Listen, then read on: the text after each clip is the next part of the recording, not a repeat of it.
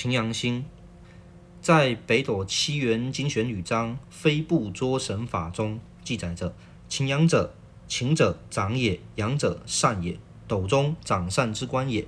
上通于天，下通于地，中通于人，三才六合之内，有事立于斗宫者，无不总会焉。大法有参斗入神、元刚流眼、九成飞步、回元隐遁、变化飞升之法，皆需二使者引导而后行之，其职大矣。又有无知之者，曰桃花杀、羊刃杀也，罪莫大焉。好。我们来看一下刚刚的这个记载。刚刚这个记载呢，是呃比这个明代啊《紫微斗数全书》至少还要再早上三百年以上。而且呢，在这个内文里面呢，也直接说明了擎羊星不等于羊刃。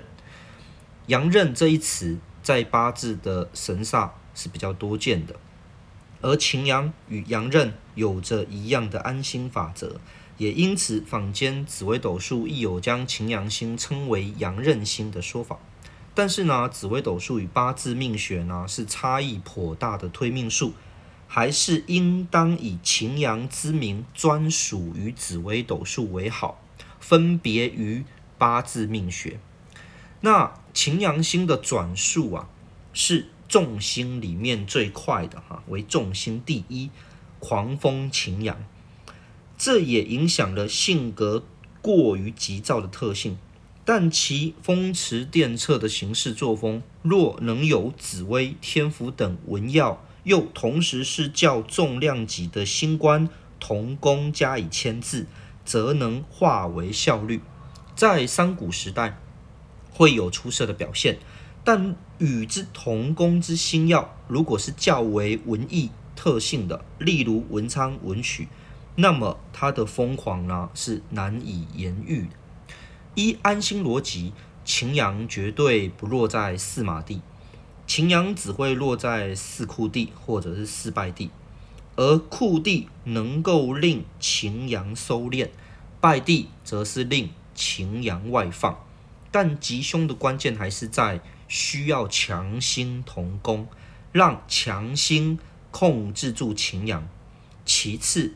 独坐也可以，最怕的是擎羊挟持弱星，如明代古书中所说的“行求夹印”便是一例。擎羊星亦正亦邪，擎羊有举起阳祭天之意，因此为长善之星，有服从的特质，并非领导型的星耀。擎羊又顺手牵羊之意，意为贼星。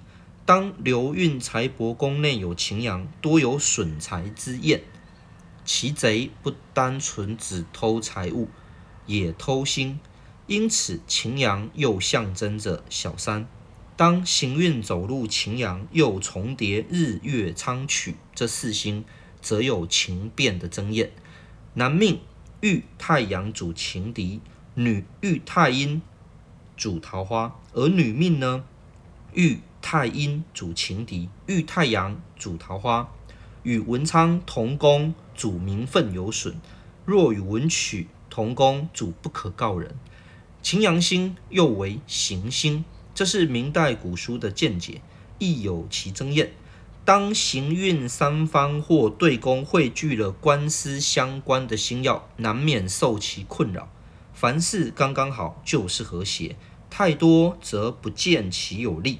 擎羊星不喜在六亲宫位，多主单亲与孤独，较适合在本命盘的财官相关宫位上。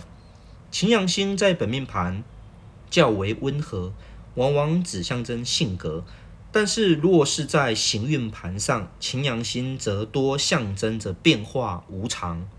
在商古时代，若本命三方只有文星如昌曲。那么在收入上也会有所限制，但有羊驼反而能够突破这个限制，这也是羊驼出色的地方。没有羊驼火灵而要三谷致富，无非是缘木求鱼。禽为捕捉，羊为猎物，此为狩猎之心，与成与陀螺成对。陀为肩上扛杯，螺为网子，象征着捕鱼为渔猎之心。羊驼都具有勇猛之性。